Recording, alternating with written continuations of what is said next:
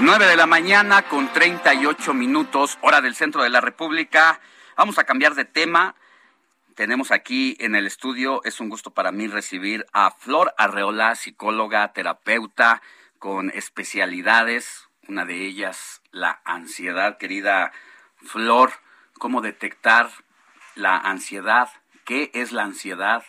¿Realmente quién define que padecemos esta situación o a veces nos la autodiagnosticamos. Todas estas, estas dudas de este tema que sin duda yo creo que a partir de la COVID-19 pues se ha detonado. Seguramente tú has estado recibiendo pacientes con esta problemática. ¿Con qué te has encontrado y por dónde empezamos? Yo creo que por definir precisamente qué es la ansiedad para empezar a tener claridad en estos asuntos. Buenos días. Hola, muy buenos días a todos. Muchas gracias por la invitación y por el espacio para poder hablar sobre esto que a todos nos, sobre todo que a todos nos preocupa y nos ocupa. No, se ha dicho que la ansiedad es una enfermedad, no es una enfermedad. No lo es. Empezando por ahí. Sí, o sea, no es una enfermedad porque ahora todo el mundo dice es que tengo ansiedad, ¿cómo me la quito de encima? ¿No? Como si fuera un lastre al que tengo que inmediatamente quitar de mi vida, ¿no? La ansiedad es una conducta adaptativa y la necesitamos. La ansiedad es la que nos ayuda a ir a trabajar, a tomar decisiones, a poder hacer un discernimiento en algún momento de peligro, en que tengo que a lo mejor prever alguna situación, que me ayuda a pensar, a elegir. ¿Qué pasa con la ansiedad? La ansiedad puede ser tanto funcional como disfuncional. Es funcional en estos aspectos que les comento, ¿no? Me ayuda, o sea, los hace ustedes levantarse, genera este movimiento de, pues, planear un programa, ver qué va primero, qué va después, los tiempos, a quién vamos a invitar, qué nos está faltando, qué nos está sobrando, nos ayuda a funcionar en el mundo, por lo tanto, es un mecanismo defensivo. ¿En qué momento se convierte en algo disfuncional? Pues en el momento en que esta ansiedad ya se nos sobrepasa, ya no la podemos controlar. Por ejemplo, tengo, estamos, vamos a poner el ejemplo del programa de radio. Ya lo planeamos, ya lo hicimos y de pronto algo ya no entró ya no se pudo por tiempos, ¿no? Por lo que veo a veces, ¿no? Que ya no logramos poner algo, ya no logramos a lo mejor entrevistar a alguna otra persona o ya no quedaron los tiempos como los habíamos previsto, planificado. ¿Cómo sería disfuncional? Bueno, pues que aquí se creara un caos, ¿no?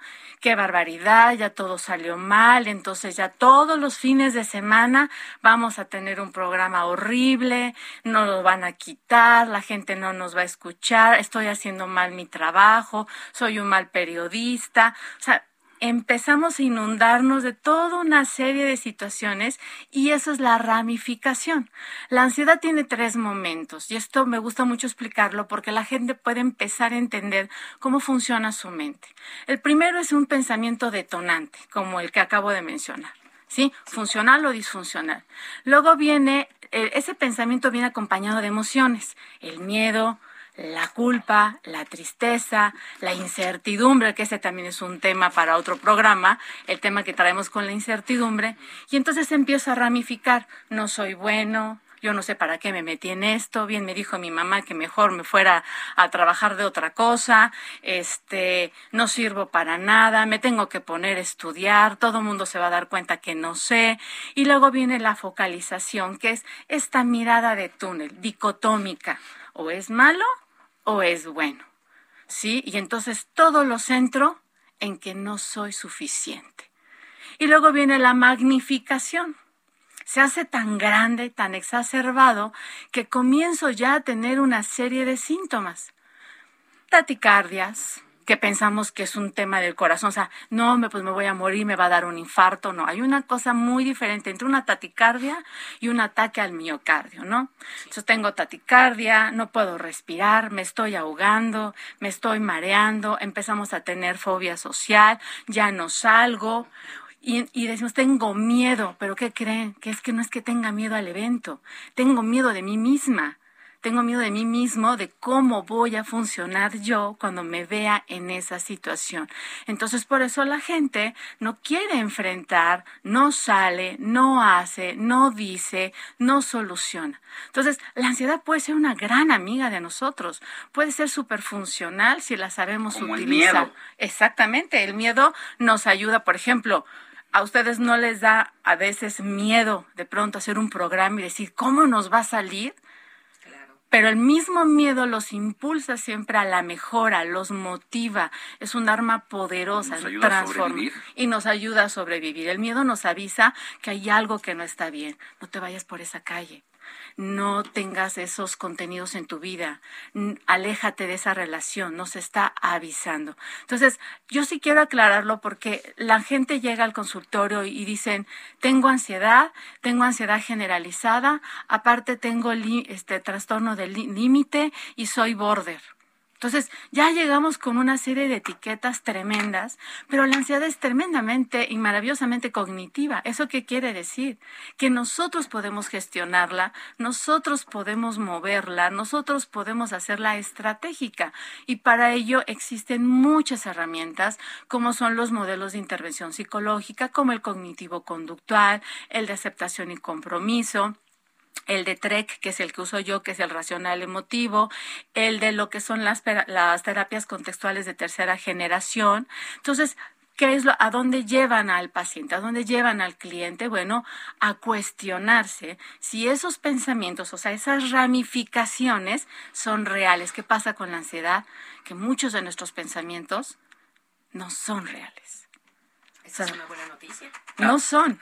Están basados en cosas que no están sucediendo.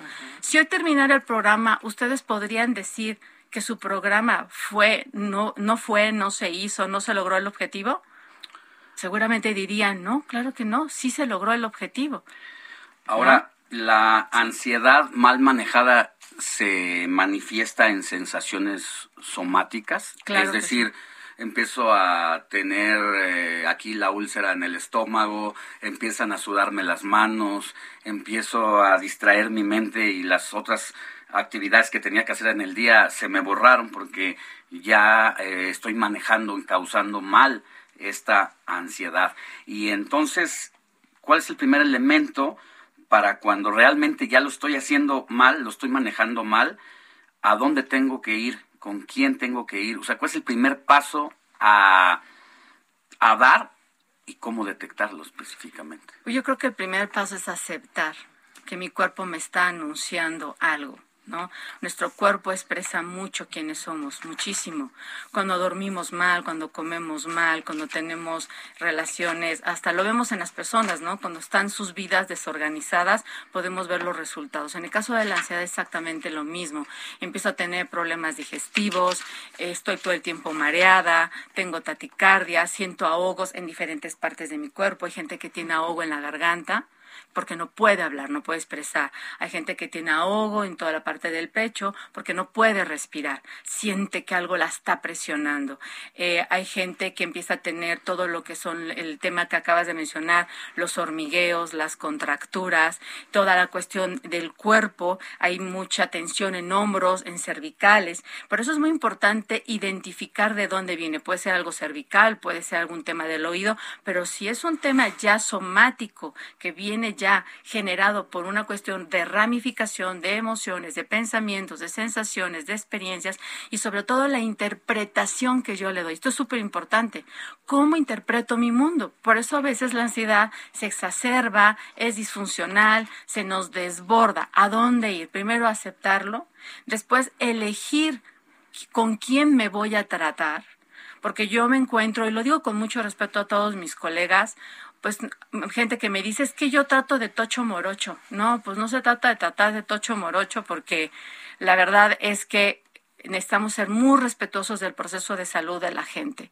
Si yo estoy, si yo sé que mi modelo de intervención es un modelo que perfectamente permite ayudar y sobre todo dirigir a mi paciente a ese trabajo, pues elijo un modelo como el cognitivo conductual, como el, racional emotivo, como la terapia de aceptación y compromiso, ¿no? Técnicas como el mindfulness, todo lo que son los ejercicios autógenos del doctor Schulz, este toda la parte del trabajo, ¿no? que se hace para poder indagar en esos pensamientos y en esas sensaciones y en esas experiencias. Por ejemplo, mis pacientes llevan diario, ellos hacen un registro, en mis pacientes ansiosos, ellos llevan un diario y van registrando cómo fue su día, eh, cómo se sintieron cuando salieron a la calle. Tengo pacientes que, por ejemplo, tienen miedo a pedir un café.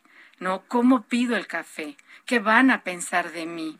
Alguien me está, todos me están mirando cuando yo pido el café. Entonces son, son mecanismos defensivos. La ansiedad es un mecanismo defensivo que nos está anunciando algo y también es una manera en que nosotros desplazamos otros contenidos y los colocamos ahí. Entonces, la ansiedad no es un tema que digamos que es a la ligera, que de pronto vemos, vente a tomar un curso y en cinco pasos te lo quito de encima.